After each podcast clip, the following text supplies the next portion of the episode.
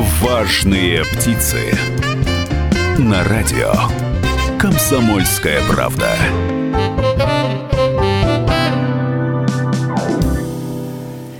Это «Важные птицы» с Людмилой Варакиной. И сегодня гость нашей студии Светлана Терехова, исполняющая обязанности руководителя управления Россельхознадзора по Свердловской области. Здравствуйте, Светлана Александровна. Добрый день. Напоминаю, что радио «Комсомольская правда» э, на Урале можно слушать не только в Екатеринбурге на 92,3 FM, эм, но и в Нижнем Тагиле 96,6 FM. Эм. Привет всем тагильчанам, а также на севере нашего региона Серов 89 9,5 FM. Эм. Серов, у вас сегодня холодно или нет? Пишите нам в комментариях. Ну и напоминаю, что нам можно не только позвонить в эфир э, на прямую линию, но и написать ваши сообщения, вопрос, комментарий по Вайберу, WhatsApp или Telegram плюс 7 953 385 0923. Ждем ваших вопросов и комментариев. Напоминаю еще раз, в гостях у нас исполняющая обязанности руководителя управления Россельхознадзора по Свердловской области Светлана Александровна Терехова. Светлана Александровна, в первую очередь э, Федеральная служба по ветеринарному и фитосанитарному надзору, ну или коротко Россельхознадзор, ассоциируется у населения, ассоциируется у всех граждан э, с тем, что вы занимаетесь уничтожением санкционных продуктов. Э, давайте мы расскажем всем нашим радиослушателям и тем, кто смотрит нас сейчас э, трансляцию в соцсетях и на YouTube-канале, Откуда вот эти самые санкционные продукты, которые вы уничтожаете, приходят, поступают в наш регион? Сколько было всего уничтожено с начала года в Свердловской области, если есть такие цифры? И э, какова причина уничтожения санкционных продуктов? Добрый день, уважаемые радиослушатели. Да, действительно, в рамках полномочий Россельхознадзора э, мы осуществляем контроль за ввозом санкционной продукции, так называемой санкционной продукции. Э, с начала года нашими должностными лицами территориального управления уничтожено более 35 тонн э, санкционных товаров. Лидером является это у нас яблоки. Также встречаются груша, э, персики, абрикосы и другие фрукты, которые завозятся. То есть в первую очередь это все-таки фрукты? Да, в основном фрукты. Мясной продукции у нас в этом году э, не встречалось. Мы мясную продукцию, животноводческую продукцию не уничтожали. По каким причинам вы уничтожаете эти продукты? Первое, что мы смотрим, это товаросопроводительные документы, чтобы продукция была маркирована, чтобы на, на продукции были документы, подтверждающие качество и безопасность. Это основной критерий э, оборота, реализации пищевой продукции. Также смотрим, чтобы те продукты, которые поступают на территорию региона, не входили в список санкционных товаров. Э, если э, при, скажем, при контрольно-надзорных мероприятиях, если выявляем такую продукцию, мы проводим э, тщательный анализ документов, э, декларация о соответствии, тщательный, тщательный анализ э, проверяем товаросопроводительных документов. Если выявляем несоответствие в маркировке, в товаросопроводительных документах, то такая продукция, как правило, подлежит уничтожению. Так у нас э, с начала года выявили более там, около пяти поддельных деклараций на продукцию. В основном продукция встречается собственник, который не может подтвердить ее происхождение, откуда он ее взял. Поэтому продукция такая, понятно, что в соответствии требованиям закона такая продукция без проведения экспертизы, а также во исполнении указов президента она уничтожается. Ну вот давайте мы объясним э, на, на пальцах, что называется. Сидят сейчас, нас слушают люди и думают, вот сволочи какие, фрукты там, персики, яблоки уничтожают, потому что они какие-то там без документов. А на самом деле уничтожают уничтожаете это вы э, вот, потому что по закону так положено, или все-таки существует какой-то риск, если вот эти самые фрукты, э, продукты питания поступят на полки наших магазинов, поступят на рынки, поступят в киоски, что произойдет, если ну вот что-то не то будет вот с этими самыми фруктами? То есть есть риск для жизни и здоровья граждан? Конечно, риск есть, как правило. Эти продукты не исследуются на показатели остаточного количества пестицидов. Э, да, ранее мы э, в рамках контроля отбирали образцы, проверяли, были превышения по пестицидам, по нитратному азоту, э, по нитратам, извините, по нитратам были в, в яблоках, скажем. Так как эти документы не контролируются никакими лабораториями, так как эта продукция не контролируется никакими лабораториями, не проверяется качество безопасности, есть риск отравления такие, такой растительной продукции. И, как правило, такая продукция, которая завозится с учетом, вот когда они реализуют эту продукцию, когда они перевезут через границу, естественно, эти продукции для э, более длительного хранения обрабатываются газами чтобы продукция э, всегда имела более товарный вид, э, дольше сохранялась. Ну, у нас вся продукция сейчас газами обрабатывается или не так? Нет, не, не так, так. Нет. Ну хорошо, э, я поняла из вашего ответа, что все-таки расхожее мнение э, многих людей, вот Россельхознадзор уничтожает продукты питания, уничтожает фрукты, лучше бы отдавали это все в детские дома и каким-то другим людям, то есть это неправильно. Нельзя отдавать людям, потому что это неизвестного происхождения продукт, он может вызвать и отравление, и какие-то проблемы со здоровьем. Ну, есть требования законодательства, вся продукция должна подтверждаться документами о качестве. Раз уж мы начали говорить с вами про проверки и про качество, а как часто Россельхознадзор э, проводит проверки точек торговли с целью выявления именно некачественных продуктов питания, ну, не знаю, какой-нибудь рыбы испорченной, колбасы испорченной. А, и вот в случае выявления этих самых некачественных продуктов питания, э, что происходит дальше? Уничтожаются ли эти продукты? А как наказываются владельцы магазинов и торговых точек? Э, Россельхознадзор в рамках своих полномочий э, в период проведения рядовых мероприятий контролирует ярмарки, э, организованные ярмарки, места несанкционированной торговли, ярмарки выходного дня. В торговые точки мы ходим только в рамках плановых проверок. И при рейдовых мероприятиях с начала года у нас проведено более 20 рейдовых мероприятий, по итогам которых выявлена, скажем так, ветеринарная продукция, животноводческая продукция, более 4 тонн без документов, без документов, подтверждающих безопасность. Э, были явные, скажем так, явные органолептические, по явным органолептическим показателям, то есть мясо было э, не свойственно, не свойственно цвета, зеленоватое. Конечно, мы отбирали образцы, чтобы подтвердить некачественность продукции. То мясо, которое изъято и уничтожено, оно не соответствовало по показателям микроби... Э, по микробиологическим показателям. Угу. Так, ну хорошо, вот нашли вы какое-нибудь мясо или рыбу некачественное, явно оно испорченное, вот прям явно угу. испорченное, даже не нужно делать никаких анализов, визуально это видно, и по запаху это слышно, определяется. А что вы делаете с этими продуктами дальше? То есть куда-то увозится, уничтожается или остается у предпринимателя или того человека, который торгует вот этой испорченной продукцией?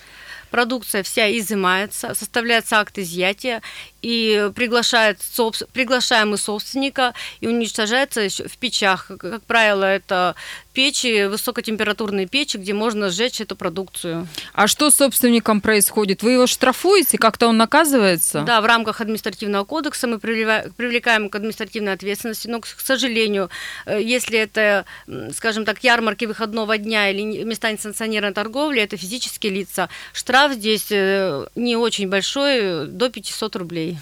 А есть ли у вас такая практика, чтобы повторно приходить в эти самые места и еще раз отслеживать вот тот человек, у которого вы изъяли некачественную продукцию?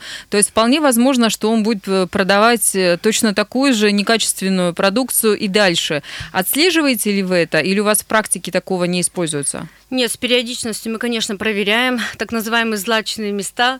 И, к сожалению, те же лица, которые ранее реализовали эту продукцию, они снова попадаются, снова мы их наказываем, продукцию изымаем.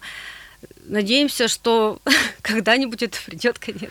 Можно ли э, наказывать вот этих собственников, владельцев, ну, не знаю, торговой точки, которые регулярно, постоянно э, ну, занимаются тем, что буквально травят людей, предлагая некачественные продукты питания? То есть можно ли не просто их оштрафовать, а каким-то образом иначе наказать, чтобы, не знаю, не закрыли эту торговую точку или какой-то был очень большой штраф или даже грозило уголовное дело для собственников, для владельцев бизнеса, которые занимаются торговлей некачественными продуктами?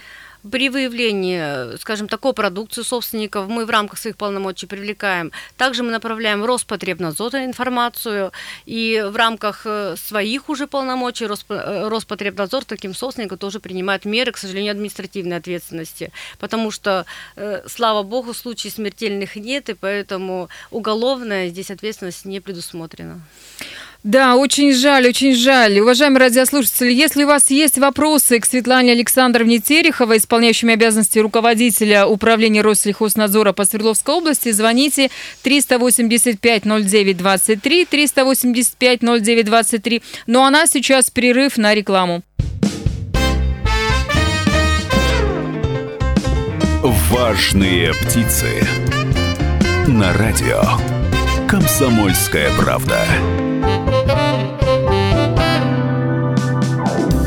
Важные птицы сегодня говорят э, со Светланой Тереховой, исполняющей обязанности руководителя управления Россельхознадзора по Свердловской области. Светлана Александровна, а мы в самом начале с вами беседовали э, про санкционные продукты, про точки торговли, которые э, занимаются тем, что втюхивают буквально покупателям некачественные продукты питания. И э, вы сказали, что у нас э, огромное количество деклараций сейчас на не только на продукты питания, но и на другое, что продается у нас поддельное.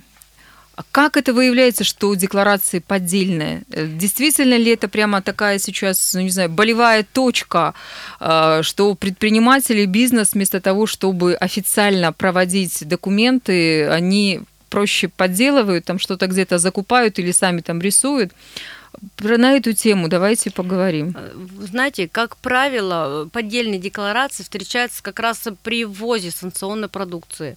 Э, понимают, что настоящие, оригинальные документы им не получить. Э, возможно, считая, что продукция их некачественная, поэтому в ходе наших мероприятий, к сожалению, мы выявляем такие декларации, поддельные декларации, которые выданы на электрооборудование, либо на иную другую продукцию. Даже выданы, нам встречались декларации, декларации выданы казахским предпринимателям. Мы при уничтожении продукции, скажем, проводим большую аналитическую работу, проверяем э, декларации на сайте. У нас сайт работает на, все, на всем таможенном союзе, то есть на всем э, на, на, во всей пространстве таможенного, во всем пространстве таможенного союза. И поэтому, чтобы выявить такие декларации, мы проверяем сайт и после этого принимаем решение на уничтожение. Э, такие декларации мы, материалы по таким декларациям мы передаем следственные органы для, скажем, возбуждения уголовной статьи. Вы говорили про казахского предпринимателя, которого выявили в результате вашей работы, в результате вашей деятельности. А из каких стран больше всего э, поступают у вас и продуктов э, неправильных, да, и декларации там тоже неправильные какие-то, поддельные? То есть какие страны лидируют у нас? Это страны СНГ или это зарубежные, более дальние, дальние зарубежье? Ну, мы должны понимать, что груши сорта конференция не произрастают в Беларуси, поэтому э, Беларусь, Республика Беларусь, Республика Казахстан под, скажем так, под маркировкой Республика Казахстан нам завозит э, Республика Беларусь, нам завозит санкционную продукцию. Также мы очень часто встречаем э, плодовочную продукцию происхождением Польша. То есть э, она прошла у нас несколько границ, и вот выявили мы э, на территории нашей области э, на плодовочной базе большую партию, более 20 тонн яблок происхождения Польша. Вы регулярно занимаетесь тем, что выявляете у предпринимателей ну, некачественную, неправильную э, продукцию, продукцию без документов, и регулярно уничтожаете это все. Так почему же предприниматели везут и везут и везут и санкционную продукцию, и документы подделывают. Почему это все происходит? Они э, надеются на авось, надеются на то, что э, проскочит, сойдет и так, или все-таки они думают, что ну, плохо будут работать сотрудники на разных ведомств, потому что я так понимаю, что вы одна из тех ступенек, которая э, тоже смотрит, следит и выявляет э, какие-то вот эти опасные моменты. Есть еще и таможенная служба, есть и Роспотребнадзор, есть и другие надзоры. Так почему же все-таки предприниматели раз за разом нарушают закон? Как вы думаете? Я думаю, ну, как вы говорите, на авось некоторые, а некоторые все-таки это ценовая политика. Как правило, польские яблоки, они на порядок ниже э, по ценовой, по ценовой категории наших российских. Поэтому э, я думаю, что только это связано с завозом плодовочной продукции, санкционной продукции. Да, ну, мы не будем, наверное, сейчас обсуждать, почему же польские яблоки запрещены в нашей стране. Об этом э, вы знаете, уважаемые радиослушатели, наверное, лучше, чем я и лучше, чем моя гостья. Но, тем не менее, закон таков, какой он есть. Мы изменить в нашей студийной, в родийной студии его не сможем, поэтому, э, наверное, Светлана Александровна вынуждена работать в тех условиях, в каких ей приходится работать. Ну, и с другой стороны, если посмотреть на продукты питания, и в том числе и овощи и фрукты, которые без документов или при проверках эти самые фрукты и овощи с большим содержанием пестицидов и прочих других непонятных вещей, это действительно опасно. Опасно есть, опасно употреблять, опасно предлагать нашим детям. И, наверное, хорошо, что Россельхознадзор каких-то моментах стоит на страже нашего с вами здоровья. Я тоже и... думаю, каждый потребитель, он при э, покупке товара, он просит документ, подтверждающий качество безопасности, поэтому не все рискнут покупать доку- э, продукцию без э, документов. Напоминаю, что прямой эфир у нас сейчас э, идет, и вы можете позвонить в студию 385 09 23, 385 09 23. Мы ждем ваших сообщений, ждем вопросов, ждем звонков. А сейчас я предлагаю нам с вами поговорить на другую тему. Поскольку предприниматели э, к вам обращаются, и вы с ними работаете постоянно и регулярно, то хотелось бы э, затронуть тему э, реформы контрольно-надзорной деятельности.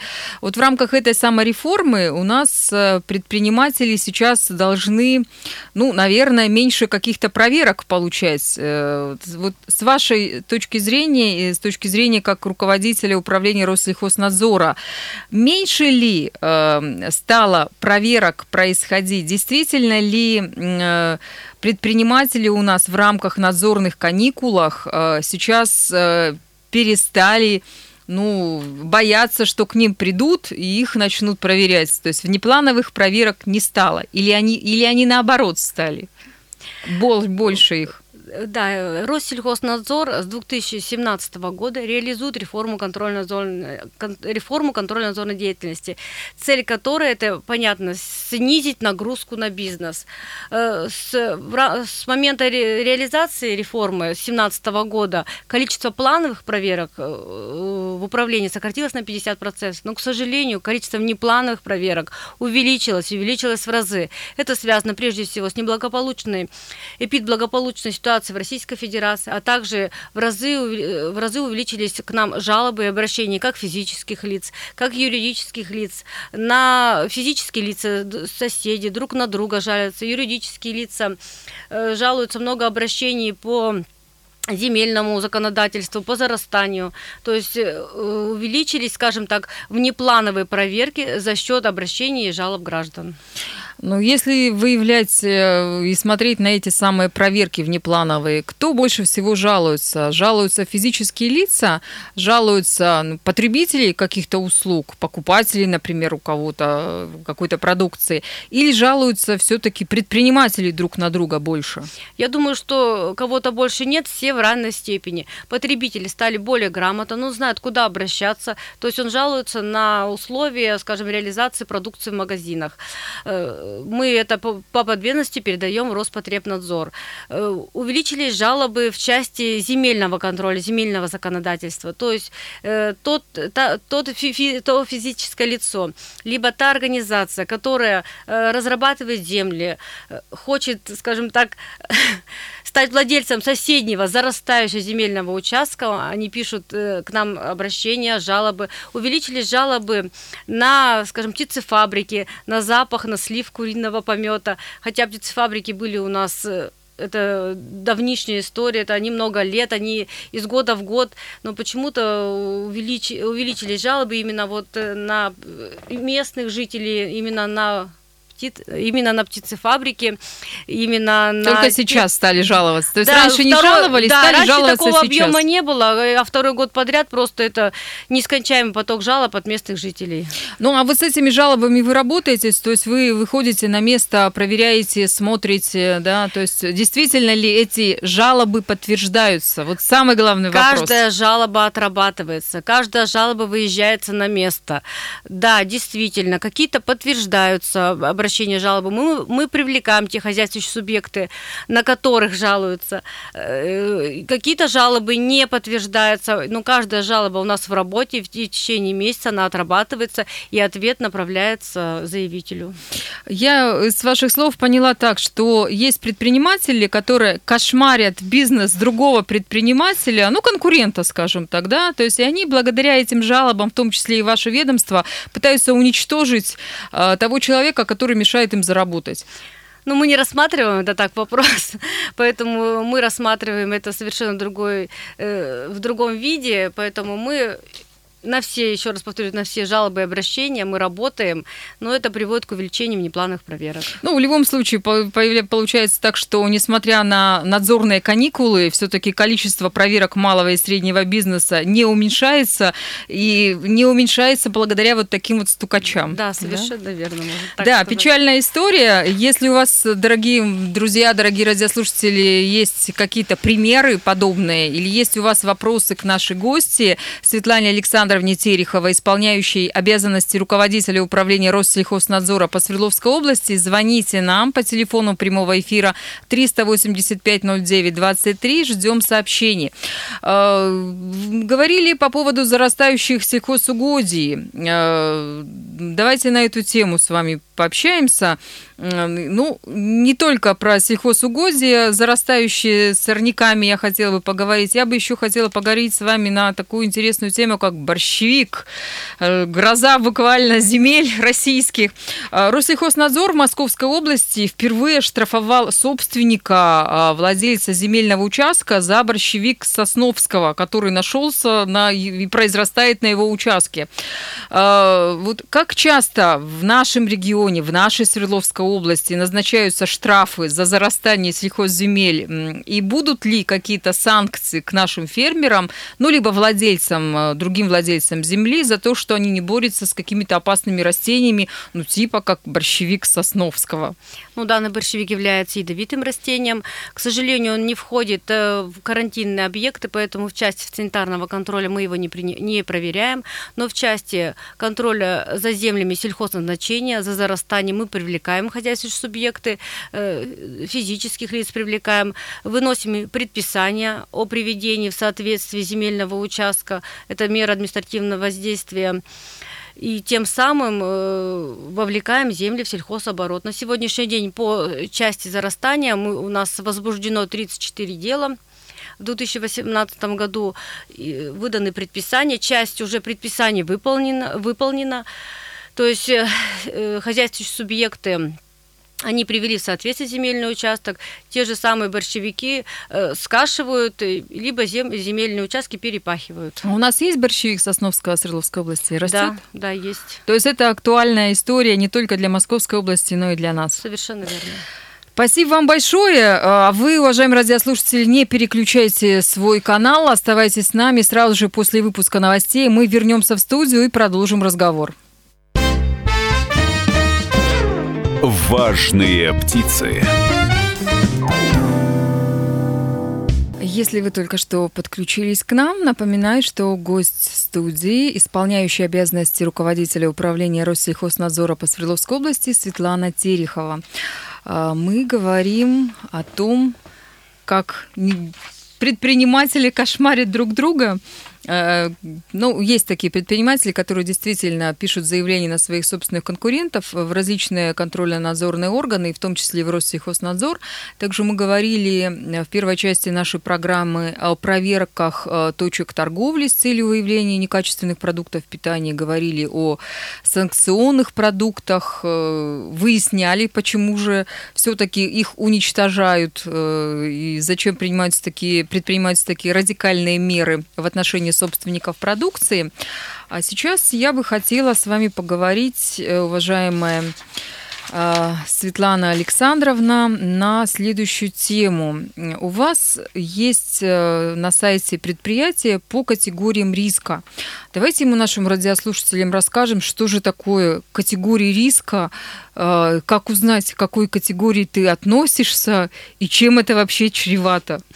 Да, в рамках реформы как раз контрольно-надзорной э, деятельности все организации относятся к категории, как организация физические лица относятся к категории риска.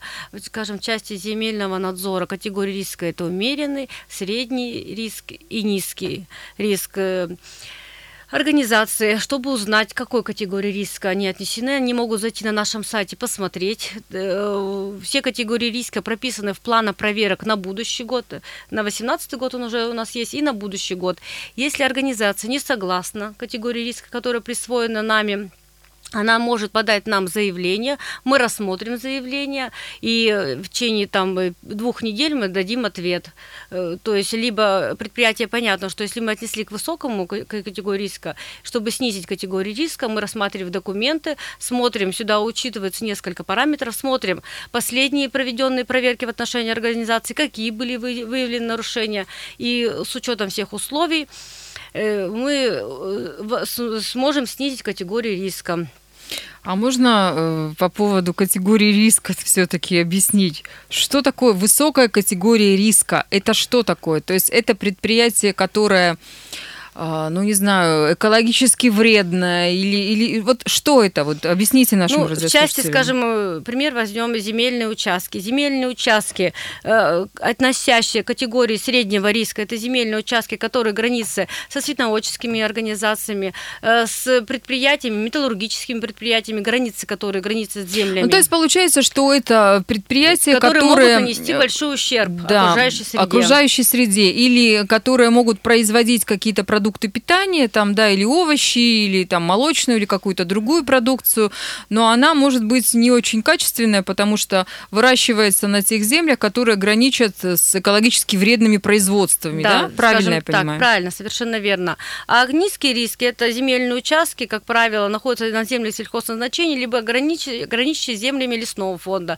То есть, э, не, э, если категория риска среднего риска мы проверяем не чаще 3, чем раз в три года, умеренный риск не чаще, чем э, в пять лет, и низкий риск мы его не проверяем, не вообще. включаем вообще в план проверок. Э, такие категории риска, как правило, у нас проверяются по обращениям либо по жалобам. У нас много в регионе предприятий низкой категории риска ну, мы их и не включаем, и не проверяем. Но они есть. Но они есть, конечно, есть. Слушайте, ну здорово. Если у вас есть, э, уважаемые предприниматели, предприятия низкой категории риска, то вам повезло. Заходите на сайт э, Роспотребнадзора по Свердловской области, смотрите ваше предприятие, ваш бизнес, где находится, и э, понимаете, когда к вам придут в следующий раз с проверками. А куда, кстати, обращаться-то? Куда, где смотреть-то? Какой сайт? Расскажите. Наш сайт э, управления Россельхознадзора по Свердловской области в поисковике э, загоняете, записываете, и как смотрите. носите. Да, и наш адрес нашего сайта выходит, там достаточно он доступен. Э, все направления можно посмотреть, можно посмотреть новости, публикации, а также все, скажем так, профилактика правонарушений также можете посмотреть на сайте, что делать можно, а что делать нельзя при осуществлении своей деятельности. Ой, даже так. То есть у вас э, для предпринимателей, получается, очень подробная информация имеется, и они могут обратиться, почитать, посмотреть. А консультации вы какие-то оказываете? Да, конечно, мы оказываем консультации как по телефону, так организовываем круглые столы регулярно. Также у нас э, четыре раза в год проходит публичное обсуждение. Мы их организуем специально для организаций, предприятий, рассказываем, какие новшества в законодательстве, какие изменения, какие новые законодательные акты. Также мы э, просим активно задавать вопросы, э, информируем, э, скажем так, предпринимателей заранее, чтобы они нам подготовили вопросы. То есть публичное обсуждение создано для того, чтобы, скажем так, для открытости органов, чтобы они знали, куда можно обратиться, обратиться к нам, как, э, какие-то проблемные вопросы обсудить, может быть, чтобы не допустить нарушений. То есть это публичное обсуждение деятельности Россельхознадзора? Совершенно верно.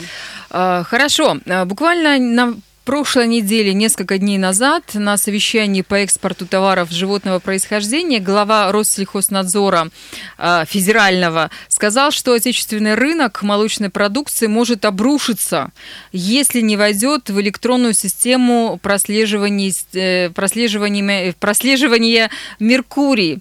Что за система такая Меркурий и в чем опасность? Что грозит предприятиям или чем это грозит нам, потребителям? Э, как раз потребителям это помощь в качественных, в качественных продукции. Меркурий создан, эта система создана для прослеживаемости продукции. Чтобы э, завод, э, скажем так, изготавливающий то же самое масло сливочное, чтобы видно было, сколько сырья зашло, сколько молока, сухого молока зашло на эту организацию, сколько масла выпустили. Это э, Меркурий создан для, скажем, уменьшения оборота фальсифицированной продукции. Вы знаете, что на сегодняшний день только на территории Свердловской области, по, данным, по нашим данным, исследовав молочную продукцию, у нас выявилась некачественная фальсифицированная продукция от общего объема 22%, если по территории России от 8 до 12. Поэтому, э, скажем так, для потребителя Меркурий это та программа, э, скажем, э, та электронная система, которая будет э, на рынок, помогать на рынок выпускать только качественную продукцию. Давайте вернемся к сливочному маслу. То есть правильно ли я поняла, если молочный завод, допустим, работает на молочном сырье, сухом, ну или не молоке. сухом, да, на молоке, то, соответственно, вот это самое сливочное масло, оно должно быть ну, из сырья, предполагаем, да. Э, сделано из молочного сырья.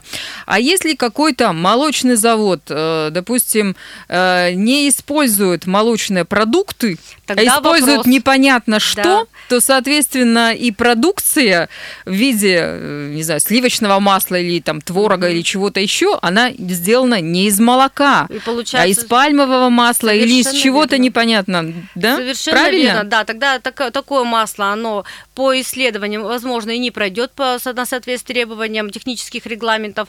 Оно, возможно, будет не сливочное масло, а спред, скажем, какой-то растительный и так далее. То есть, э, если молочный завод, он честный, работает честно, то есть он должен зарегистрироваться в системе Меркурий, чтобы была полная прослеживаемость от, скажем, от поля, как мы говорим, до прилавка.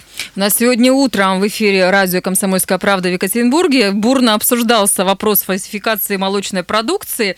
Мне кажется, это очень актуальная тема, актуальная актуальная история. Так все-таки, э, если мы вернемся к системе Меркурий, то потребитель-то где будет отслеживать, как он будет смотреть? Или эта система, она э, сделана в помощь для потребителя, э, ну, для того, чтобы люди знали, что вот если какой-то завод, какой-то предприниматель работает в системе Меркурий, значит, у него продукция качественная.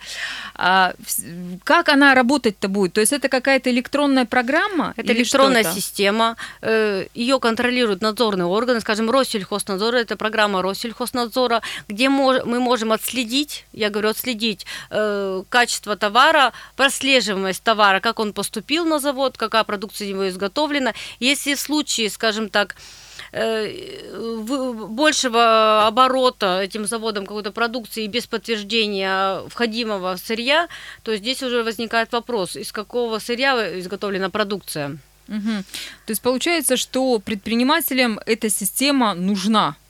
И, и тем, кто покупает у предпринимателя эту продукцию, нужна.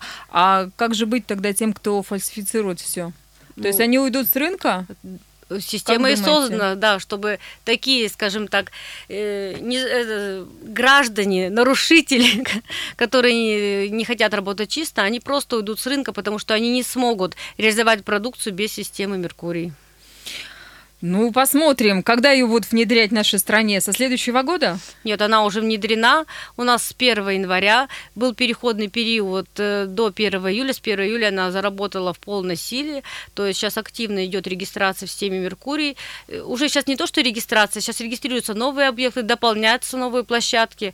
То есть наша Свердловская область является в десятке лидеров по всей Российской Федерации в работе в системе Меркурий. А можно ли обмануть эту систему и какой-то предприятие предприниматель, например, выпускающий некачественную продукцию, может зарегистрироваться там, но в итоге ну, с помощью какой-то компьютерной программы обмануть и э, на самом деле продавать и выпускать продукцию, которая не является качественной. Я думаю, что нет, она защищена, и э, он будет реализовать либо дальше продукцию, где не он же один будет в обороте, там несколько организаций будет в обороте, поэтому я думаю, что нет, такое невозможно. невозможно да. Светлана Александровна, буквально пару слов э, тем предпринимателям, тем людям, которые нас сейчас слушают, э, можете дать советы тем, кто хочет развивать бизнес в Свердловской области?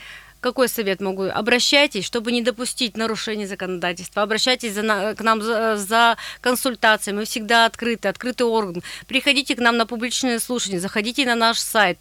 У нас э, как он, онлайн можем дать консультации.